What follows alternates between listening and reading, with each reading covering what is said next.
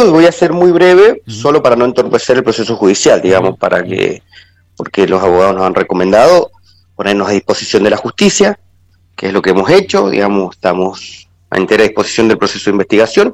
Hemos aportado un video que, digamos, lo que decimos, que el video resuelve las incógnitas que pueda tener cada uno, así que en eso te invito a que vos también lo mires y que puedas sacar tus propias conclusiones y que puedas analizar en función de lo que pasó. Fue una acción gremial en defensa de los compañeros de jóvenes y adultos que vienen cerrando secciones todos los días.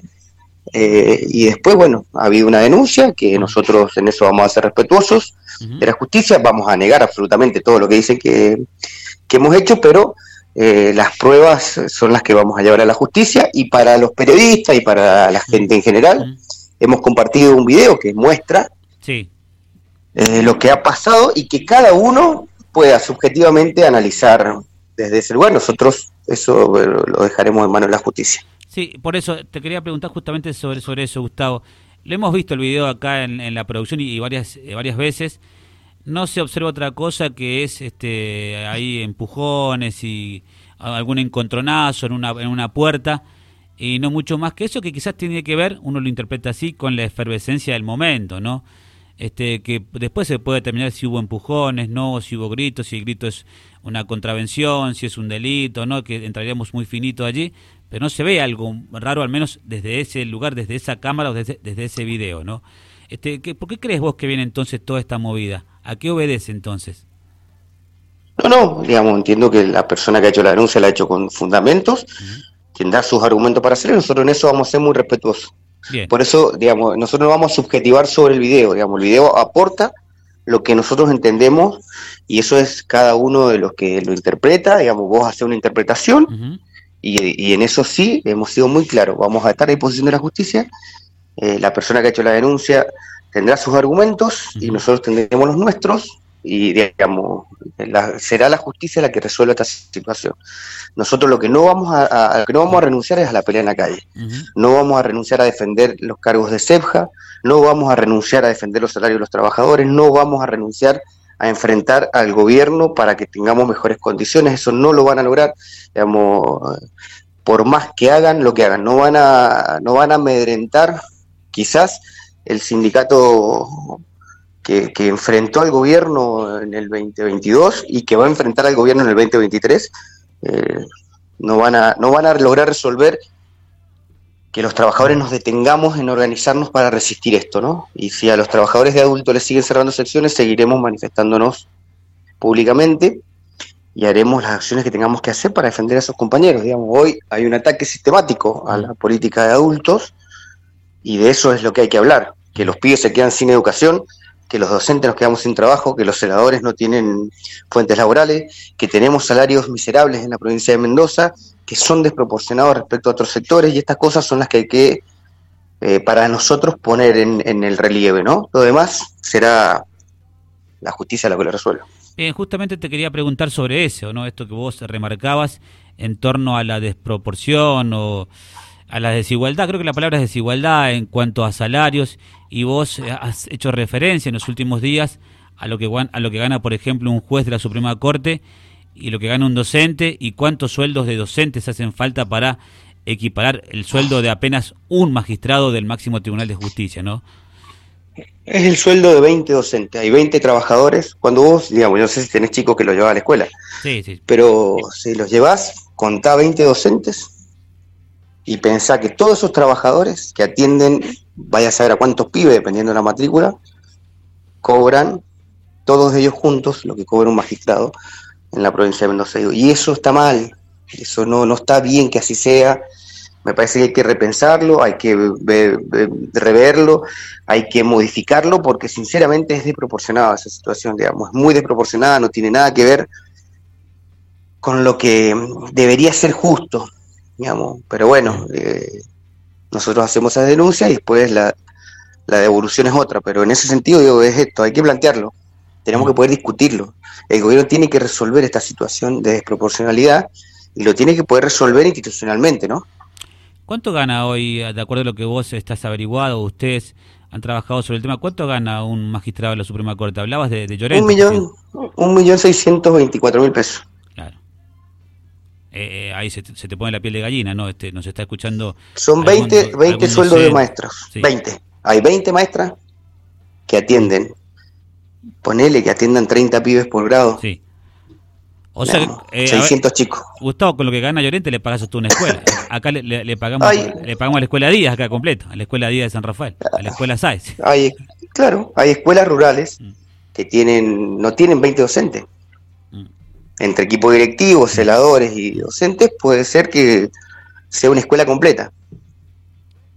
Obviamente que esto que esto que ustedes están diciendo y, que, ha generado un impacto. Acá en San Rafael se habló mucho la semana pasada de estas declaraciones que vos hacías, de lo que gana un... Porque Llorente es San Rafaelino, de hecho, ¿no? Este, de lo que gana Llorente y lo que ganan este, los docentes y cuántos sueldos de docentes hacen falta para pagarle el, sueldo a este, a, a este juez, ¿no? Eh, a veces este, decir esto no es fácil, ¿no? Está claro, digamos, creo que a las pruebas me remito. sí, sí, está claro. A veces decirlo incomoda, pero creo que nada, hay que decirlo. Mm. Eh, me parece que hay que ponerle palabras y hay que saber de qué se trata. Tenemos que involucrarnos más, porque si no pasan estas cosas. Digamos, tenemos estas situaciones de desigualdad, de extremadamente desigualdad, digamos, es, mucho.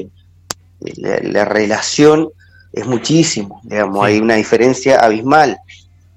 Entonces, digamos, nada, en eso me parece que hay que darse una tarea desde la institucionalidad del Poder Ejecutivo mm. y después desde la ciudadanía, digamos, creo que nosotros también tenemos que hablar de esto. Eh, ¿Vos crees en las casualidades, eh, Gustavo? No, creo en las causalidades. Bien. Este, ¿no es raro? Este, yo no salgo en defensa tuyo ni mucho menos, vos tendrás herramientas para defenderte y, demás. Pero este, ¿no es como raro que a, la semana de, que vos decís un juez de la Suprema Corte gana un palo 600, un millón 600, hace falta tanta, tal, la desigualdad y tal, tal, tal, y hoy te ves involucrado en una causa judicial que vos has dicho que sos respetuoso, que vas a respetar este, el, proceso y demás y que te has sometido al proceso, eh, ¿no te resulta curioso? No, a mí, digamos, me puede resultar curioso o no. Mm. Lo que digo es, yo voy a ratificar lo que dije sobre el juez y voy a ratificar lo que dije sobre la causa. En la causa nos vamos a someter a la justicia, mm. será la justicia la que la resuelva y le vamos a aportar las pruebas fílmicas, porque para mí es eso, digamos, es, hay que acompañar las mm. cosas con la verdad y a veces hay verdades que incomodan más que otras. Pero no hay que dejar de decirlas. ¿Sabes qué me pasa a mí? Este, te hablo como periodista, ¿no? Este, básicamente porque uno, uno, uno conoce cómo es la cocina, ¿no? Este, y de cómo las cosas se van mezclando, entrelazando y demás. Estamos muy pendientes quizás de las cosas que pasan a nivel nacional respecto de lo que ha sucedido en los últimos días o en las últimas horas de cómo se mezclan los medios de comunicación, los aparatos, el aparato del medio de comunicación con la justicia, el poder político y demás. Y a veces no miramos qué pasa en la provincia de Mendoza, ¿no? Respecto del rol de los medios, la justicia, la política y demás. ¿Qué opinas de eso vos, que estamos pendientes de lo nacional, pero a veces en la provincia, te diré que suceden, no sé si cosas similares, pero ni mucho menos, porque lo mío no es una denuncia, pero hay cierta relación a veces, ¿no? Que uno cree, llevo, me lleva, yo llevo muchos años en esto y, me lleva a pensar que es casi hasta de amistad, ¿no? Mira, ahí, digamos, nosotros siempre hemos denunciado el poder económico concentrado quizás en los grandes medios, vinculado a sectores concentrados del poder, y en eso, digamos, hay que, hay que tener claro que esas cosas eh, existen y son así, mm. digamos, y después depende también de nosotros. Yo creo que hoy, en mucha menor medida, eh, son eh, menos influyentes los medios, en el, sentido de que hoy, eh, si, si, tenés ganas de saber la verdad, las puedes buscar en las redes y eso te permite tener una construcción del relato. Digamos, hoy hay muchas más posibilidades de llegar más rápido a la verdad que quizás hace algunos años. Digamos, nosotros militamos hace mucho tiempo y antes quizás era más difícil, eh, digamos, instalar lo que para nosotros era una verdad frente a alguna operación mediática o algunos dichos o entredichos. Hoy, si tenés ganas y, y sos inquieto, podés encontrar la verdad más rápida, podés consultarte, podés comunicar, podés preguntar, podés eh, analizar, porque tenés más de un lugar para, para construir el, relato, ¿no? digamos, puede ser menos hegemónico, que quizás todavía no alcance, es probable que no alcance, pero hoy hay más medidas, más posibilidades de poder interactuar con estas cuestiones en el contrarrelato de los medios hegemónicos. Sí, lo, a ver, yo, te escucho, Gustavo, coincido en cierta parte con vos, la gente no debería informarse este, en las redes sociales, pues las redes sociales te, te venden cualquier cosa. Para eso uno se prepara, estudia y deberían ser los, bueno, pero deberían, ser, pero deberían ser los medios. ¿Sabes por dónde pasa la cuestión? Pasa por la pauta. El día, que tenga, el día que tengamos una ley de pauta en la provincia de Mendoza relacionada con la cantidad de oyentes, de televidentes, de lectores, se terminaría. Pero acá acá hay medios de comunicación que, hay gente que se prepara. Es probable que la pauta sea disciplinadora, digamos. Vos te pensás que yo, no tengo dudas. Yo estoy en esto hace muchos años y, sé cómo viene la cosa y con todos los gobiernos. Y todos se comprometen a cambiarlo y no se cambia. Entonces, la gente seguirá comiendo basura mientras no, existe una ley de pauta. Este, es tan fácil como eso. Pero, pero hoy existe, digamos, si vos tenés alguna duda de la CTA o de mi persona, podés entrar a los perfiles de, la institución y, tener una respuesta. Digamos, eso antes no existía, ¿entendés lo que te digo? en, intentar tener, digamos, hoy hay posibilidades de acceder a la, a la cuestión oficial. Antes eso era aún más concentrado.